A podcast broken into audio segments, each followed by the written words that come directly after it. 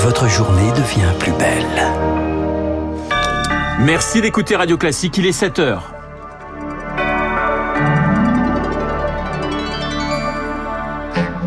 La matinale de Radio Classique avec Renaud Blanc, édition spéciale et le journal de 7 heures présenté par Léa Boutin-Rivière. Bonjour Léa. Bonjour Renaud, bonjour à tous. La grande actualité, donc, ce sont ces frappes massives hier en Ukraine, 14 morts et 97 blessés. La nuit a été plus calme, mais hier, un véritable déluge de missiles s'est abattu sur le pays, 83 en quelques heures. Certains contre des bâtiments civils, d'autres ont frappé des infrastructures énergétiques. Et Marc Tédé, le feu russe s'est abattu sur tout le pays. Oui, Dnipro, Kharkiv, Lviv et surtout Kiev ont entre autres été frappés. Bilan désormais, au moins 14 morts et 97 blessés. L'Ukraine prétend avoir intercepté et détruit plus d'une quarantaine de missiles, mais également des drones kamikazes de fabrication iranienne. Des frappes en réponse à l'attaque contre le pont de Crimée. Ce sera le cas à chaque nouvelle attaque, prévient le président russe Vladimir Poutine. Cela témoigne surtout de ses difficultés, explique le général Dominique Trinquant, ancien chef de la mission militaire française aux Nations Unies. Il faut voir ces frappes multiples comme une réponse brutale qui doit marquer les esprits ukrainiens, les esprits occidentaux et les esprits des radicaux pour montrer que le chef est aux commandes. Il utilise ce type d'armement parce que sur le terrain, il n'arrive pas à redresser la barre. L'offensive sur Kherson et l'offensive dans la région de Liman continue. Et une action en désespoir de cause, selon le chef de la diplomatie ukrainienne. Chez les Occidentaux, ces frappes ont permis de resserrer les rangs derrière l'Ukraine.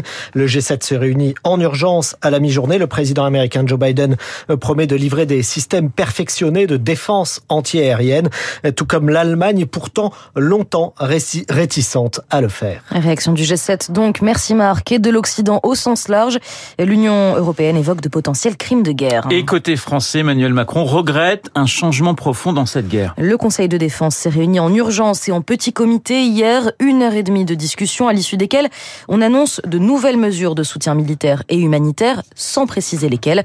Il est urgent d'honorer cette promesse selon Anne Jeunetet, députée de la majorité des Français de l'étranger. Je crois que la France peut faire beaucoup plus, beaucoup mieux. Je sais que nos forces armées sont toujours réservées par rapport à cela, mais il faut aller beaucoup plus loin. Lorsque nous avons rencontré M. Zelensky, il était très clair. Euh, il a fait sa liste de courses et il nous a demandé des moyens renforcés pour la défense sol-air. Il voudrait des missiles spécifiques, considérant que la France est l'une des rares grandes puissances à avoir des missiles sol-air capables de répondre aux besoins euh, qu'ils ont, eux, ukrainiens.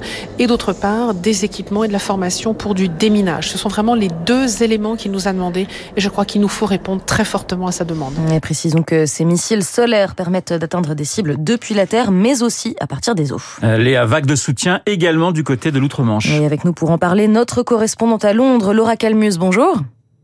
Bonjour. Pour le chef de, de la diplomatie britannique, James Cleverly, les, les frappes d'hier sont tout simplement inacceptables. Exactement, c'est une preuve de faiblesse de Poutine, pas de force, a réagi sur Twitter James Cleverly.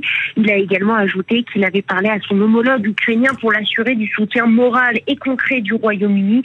Ce matin, la une du Daily Mail condamne les actions de Vladimir Poutine avec ce titre qui décrit la journée d'hier, le jour où la mort a plu, a plu du ciel, faisant référence aux pluies de, aux de missiles. Il faut savoir que dès le début de l'invasion russe en Ukraine, le Royaume-Uni a apporter son soutien à l'Ukraine en multipliant les sanctions contre Moscou, en gelant les actions des oligarques russes basés au Royaume-Uni, en livrant des armes et même en entraînant l'armée ukrainienne sur le territoire britannique, organisé par le ministère de la Défense. La presse est d'ailleurs régulièrement invitée à filmer une partie des entraînements. Alors Laura, on l'entend bien, le Royaume-Uni réplique. Comment réagit la population? Eh bien, de façon générale, les Britanniques soutiennent la population ukrainienne. Il y a plusieurs mois, le gouvernement avait d'ailleurs lancé une campagne de sensibilisation pour encourager la population à héberger des Ukrainiens venant se réfugier dans le pays. Résultat, près de 85 000 Ukrainiens habitent chez les Britanniques et selon un récent sondage publié la semaine dernière dans le journal The Times, 62% des Britanniques soutiennent les décisions du gouvernement, un pourcentage qui diminue si on s'intéresse à la tranche des 16-34 ans et qui passe à 5%. Une, dernière question, est-ce que la situation peut pousser le pays à changer sa stratégie de défense à l'intérieur même de ses frontières? Eh bien, Liz Truss, première ministre britannique depuis tout juste un mois, a d'ores et déjà annoncé que le budget de défense allait augmenter, passant de 50 milliards d'euros à 160 milliards d'euros échelonnés sur 10 ans. Mais sans surprise, le soutien du Royaume-Uni à l'Ukraine ne plaît pas du tout aux Russes, avec il y a quelques semaines une interview d'un ancien conseiller de Poutine qui n'est pas passé inaperçu. D'après lui, une guerre nucléaire serait le résultat du comportement fou je cite, du président des États-Unis et des premiers ministres Boris Johnson et Liz Truss qu'il voit comme les principaux responsables de cette guerre en Ukraine. Laura Calmus en direct depuis Londres. Le conflit en Ukraine, on y reviendra tout au long de cette matinale spéciale, notamment dans quelques minutes avec le général Pellistrandi. Mais l'actualité, Léa, ce sont aussi eh bien, ces pénuries de carburant parties pour durer en France. À peine rentrée d'Algérie, la première ministre Elisabeth Borne a convoqué son équipe en urgence. Le gouvernement prendra ses responsabilités, a-t-elle prévenu Toujours pas d'accord CGT Total sur les salaires. La règle, euh, la grève a été reconduite. C'est la panne sèche dans de plus en plus de stations-service. François Vidal y revient juste après ce journal dans son édito économique. Et puis il y a autre dossier épineux pour l'exécutif, le budget. L'examen du texte a démarré hier à l'Assemblée nationale. L'émotion de rejet déposée par la NUP ont échoué, mais les oppositions restent sur le qui-vive. Victoire fort, le spectre du 49-3 flotte toujours sur les débats. Voici les résultats du scrutin. Votant 341. Deux motions de rejet écartées et c'est une guerre de communication qui s'engage. Bruno Le Maire lance un appel à la droite dont les bancs sont plus que clairsemés.